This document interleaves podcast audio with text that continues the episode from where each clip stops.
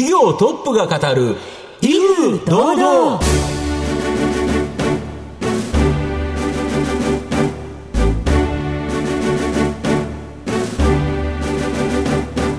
毎度相場の福の神こと藤本信之です。アシスタントの飯村美希です。この番組は巷で話題の気になる企業トップをお招きして番組の指揮者的役割である財産ネット企業調査部長藤本信之さんが独特のタクトさばきでゲストの人となりを楽しく奏でて紹介していく企業情報番組です。さあ藤本さん、はい、年内最後の放送でございます。そうですね。今年も約50社の企業に出演いただいて、はい、ですね。まあ数多くのいろんな社長面白かったですね。はい。事業内容もそれぞれで面白いっていうのはもちろんですけれども、うん、そこまでの道筋もねそうですね。大変勉強になりました、ね、はい、年内最後もとても素敵なゲストの方にお越しいただいておりますので番組最後までお楽しみください。この番組は企業のデジタルトランスフォーメーションを支援する IT サービスのトップランナーパシフィックネットの提供。財産ネットの制作協力でお送りします。企業トップが語る威風堂々。それでは本日のゲストをご紹介します。証券コード6227東証2部上場。アイメカテック株式会社代表取締役社長安倍勲さんにお越しいただきました。安倍さんよろしくお願いいたします。よろしくお願いします。よろしくお願いします。アイメカテック株式会社は、茨城県龍ヶ崎市に本社があります。2016年7月1日に株式会社日立製作所から新設分割によって分社した IJP ソリューション事業、半導体関連事業、LCD 事業の3本柱を持つ企業です。では、安倍さんの方からも簡単に御社のことを教えてください。はい。えっ、ー、と、アイメカテックはですね、まあ、日立の伝統文化を受け継いだですね、まあ、強固なガバナンスのもとにですね、先進革新技術で貢献するものづくりの会社です。まあ、従業員は約240名で、昨年度の売上は約161億、営業利益は約10億規模の会社です。まあ特徴強みとしてはまあ4つありまして、高い技術力、優れた開発力、強い組織力、盤石な顧客基盤ということで、えー、なっております。企業理念はですね、先進革新技術で未来を創造ということで、この先進革新のですね、英語表記のアドバンスとイノベーティブの A と I を取ってですね、アイメガテックというふうにしてます。あともう一つは、あの、私の名前の安倍勲も AI になってですね、そうですね。一応あの、カーバウトした責任者として、まあ、あの、覚悟ということを決めたと、後付けですけども、そういうふうに、えあの、なっております。はい、はい。ありがとうございます。ではまた後ほど企業の中身についてじっくりと伺ってまいりますが、まずは安倍さんがどんな方なのか、自己紹介を兼ねた一問一答にしばしお付き合いいただければと思います。はい、よろしくお願いいたします。では、安倍さん、生年月日を教えてください。1956年、昭和31年ですね。はい、の3月6日で、今のところ65歳で今のところ65歳、はい、ご出身はどちらでしょうか？愛媛県の今治市の外れです。部活動など何をされていらっしゃいましたか？卓球をやっておりまして、はいまあ、中学、高校と結構真面目に卓球やったんですね。高校の時は、あの、団体とダブルスでインターハイに出まして、はい。1回戦で負けました。ご進学先、大学はどちらだったんでしょうか？静岡大学の工学部の、まあ、機械工学科に入ってですね、はい、青春を謳歌してます。はい。そして、ご卒業後、一番最初の社会人のスタートが日立グループの会社だったということで。ええ大学の講座の教授がですね、まあ、日立の研究所出身で、まあ、そこを受けてみたらということで受けて、それで入社したと。入社してからはですね、あの、車の試験機です。エンジンとかミッションとか、はい、そういう試験機を設計してものづくりをややりまして、まあ、トヨタとか日産とかホンダとかマツダとか、まあ、そういう新しい製品をテストする設備をまあ作って、まあ、その後、いろいろやりましてですね、ああいうプリント基板ってこういうあのいろんなパソコンとかに入ってるこういう基板がありますね。はい。はい、その中に入ってるいろんなチップとかものをつけるときにハンダというものをつけるんですけど、はい、それ用の印刷機をやって、で、その後あの液晶の設備のあの貼り合わせ装置というのをやってですね、まあどちらかというと0から1を作って、ものを作って喜んでいると。まあそういうのが非常に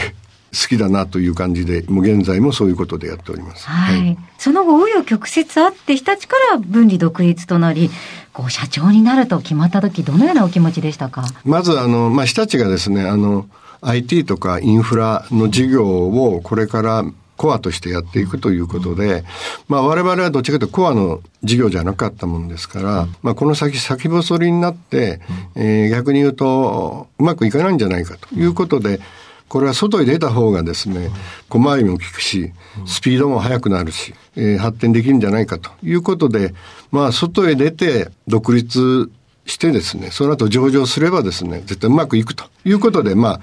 えーカーブアウトした形になりました。カーブアウトしてからはですね、まあ多少不安なこともいろいろ頭をよぎってですね、まあこれまであの、日立の看板をつけて、海外のお客様ですね、まああの、中国、韓国、台湾のお客様とやっていたんですけども、看板がなくなった時に果たしてどうなるかという心配がありました。はい。そのためにあの、発表した後、各国のそういう人たちのですね、トップと話して、えーやったらですね、いやいや、我々は日立と付き合ったんじゃなくて、龍ヶ崎の工場と付き合ってるから、何の心配もいらないということを、あのまあ、おっしゃっていただいて、はい。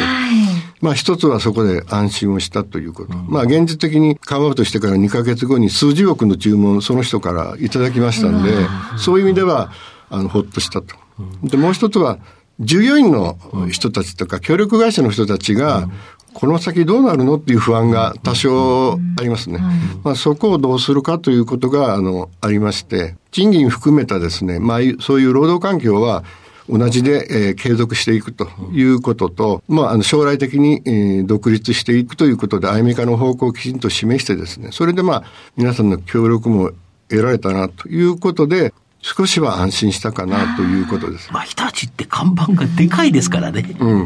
ん。で、あの、まあ、どちらかというと、我々、あの、えーお客さんのところで、まあ、ニッチでトップみたいな事業、開発的なことをやっていたんで、そういう意味では看板はいらなかったかな、ということで、なんとか現在に至っております。はい。ありがとうございます。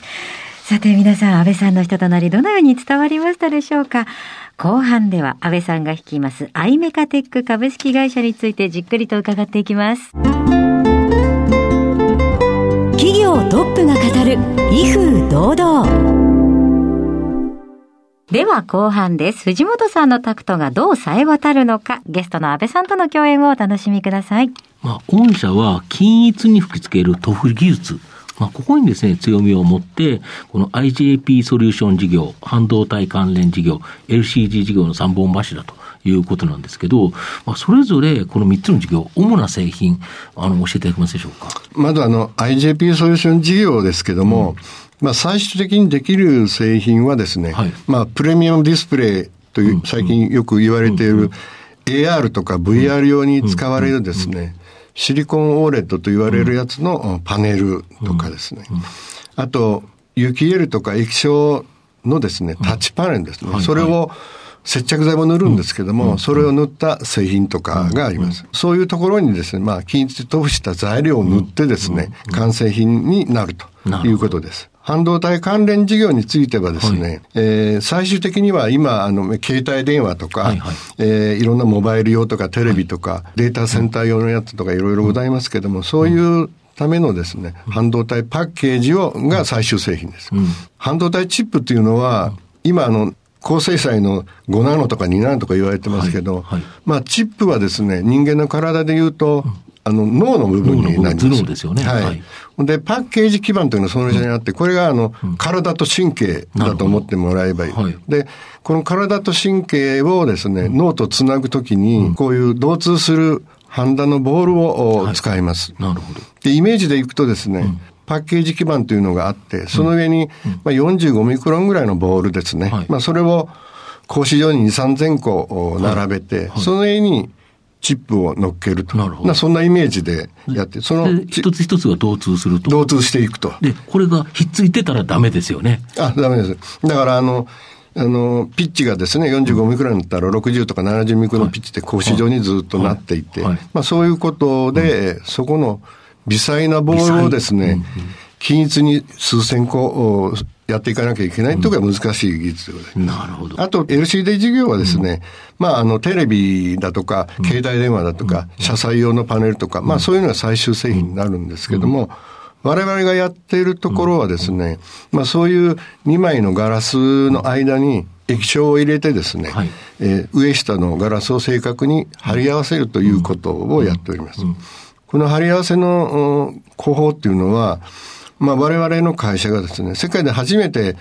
ODF っていう工法をやってですね、はい。まあ、そのおかげで、昔テレビ高かったと思うんですけども、ね。テレビが安くなったのは大量生ね大量生産できるようになったということで、今まではあ1の日1万円とかって言って、昔はですね、毛細管現象で一枚一枚切ってですね、液晶をずーっと2、3日かけて液晶を入れてたんですね。30インチぐらい。それがあの、1枚60秒ぐらいでできるようになってですね、安くなったということ。それと、もう一つはですね、まあ、さっき安くなったということと、実は大きい30インチ以上のパネルっていうのは、はい液晶が入っていかないんですね。いくら毛細管現象あっても。それで大きい30インチ以上の大きい液晶パネルができるようになった。それで PDP がなくなったということですね。あともう一つは 4K、8K の高精細のテレビができるようになったと。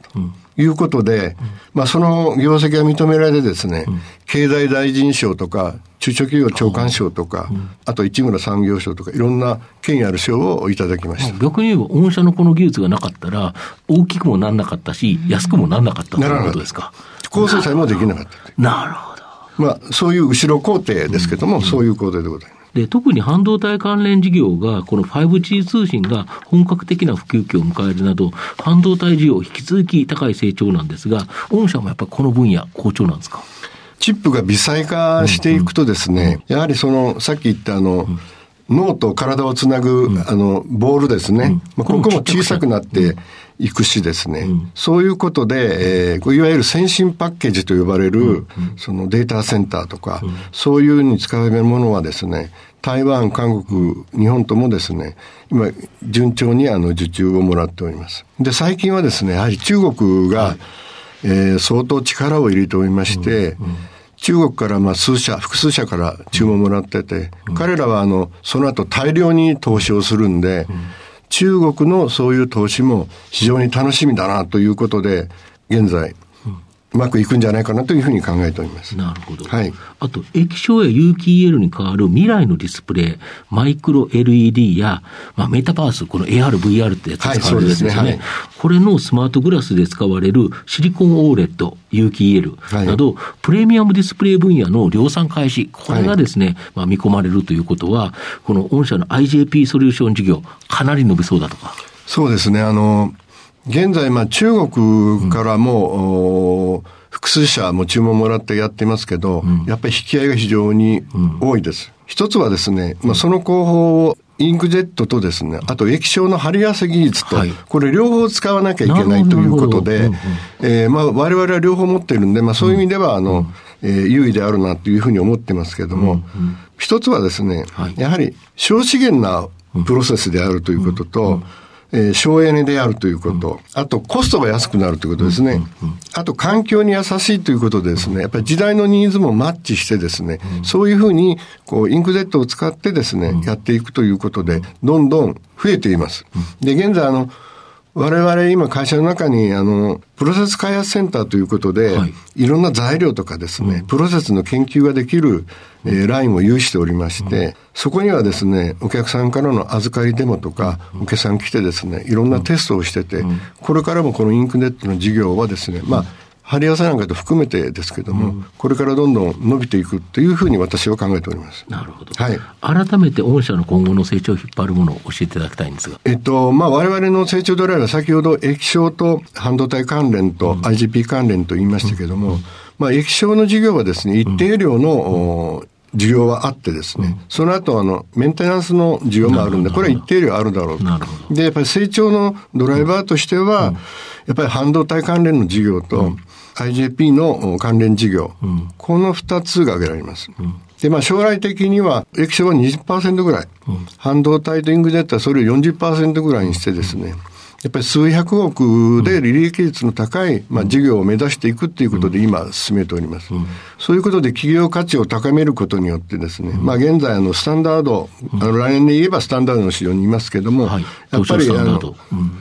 プライム市場の方にですね、ぜひ行きたいということで、まあ、えー、全員で今頑張っております。なるほど。はい。では藤本さん、最後の質問をお願いします。あなたの心に残る四字熟語を教えていただきたいんですが。実は、あの、私ずっとこう、思ってることがあって、はい、まあこれ自分もなかなか実現できないんで余計なんですけども、人社無敵っていうのがあって、はい、人人との人弁に似て人社無敵。で、こういう意味はですね、うん、徳のある人は敵がいないと。いうことなんですね。はい、無敵っていう力じゃなくて、やっぱり敵がいないということで、まあこの言葉がですね、まあ会社、アメリカテックを作った時にですね、全員のベクトルを合わせるとか、そういう意味では人社のですね、心を持ってやると全員のベクトルを合わせてですね、はい注文取ったりなんかするときに、この無敵ということで、本当に敵なしになれるんじゃないかなということで、実はこの字をですね、初夏の人に書いてもらって、はい、えー、私の家のですね、床の間の、にですね、ずっとかけています。まあ、それを見てやっぱりもう一回思うという、ね、思うんです。思うんですけど、なかなか、あの、そういうふうにはいきません。ただ、あの、思うことは大事だと思ってそういうふうにして、まあ、先日もうちの、あの、社員の人に、そういう心でやればですね、セクハラ、パワハラもなくなるよということの、あの、しあの話をしました。はい。でもあの、会社がじゃあ、あの、独立しますっていう時に、周りの方も、いや、オタクと付き合ってるんだからってこう言ってくれるの、ああいうのもだって、人を大切にしてきたからこそ、そうであるんだって。本当に、そう、それはよくわかります。はい。なので、あ、ぴったりだなって今、お話聞きながら思いました。ありがとうございます。今日のゲストは、証券コード6227。東証2部上場、アイメカテック株式会社代表取締役社長、安倍勲さんでした。安倍さん、ありがとうございました。ありがとうございました。ありがとうございました。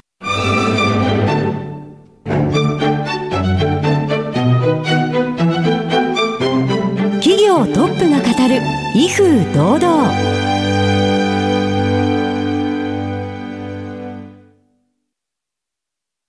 企業のデジタルトランスフォーメーションを支援する IT サービスのトップランナー。東証2部証券コード3021パシフィックネットはパソコンの調達、設定、運用管理からクラウドサービスの導入まで企業のデジタルトランスフォーメーションをサブスクリプションで支援する信頼のパートナーです。取引実績1万社を超える IT サービス企業。東証2部証券コード3021パシフィックネットにご注目ください。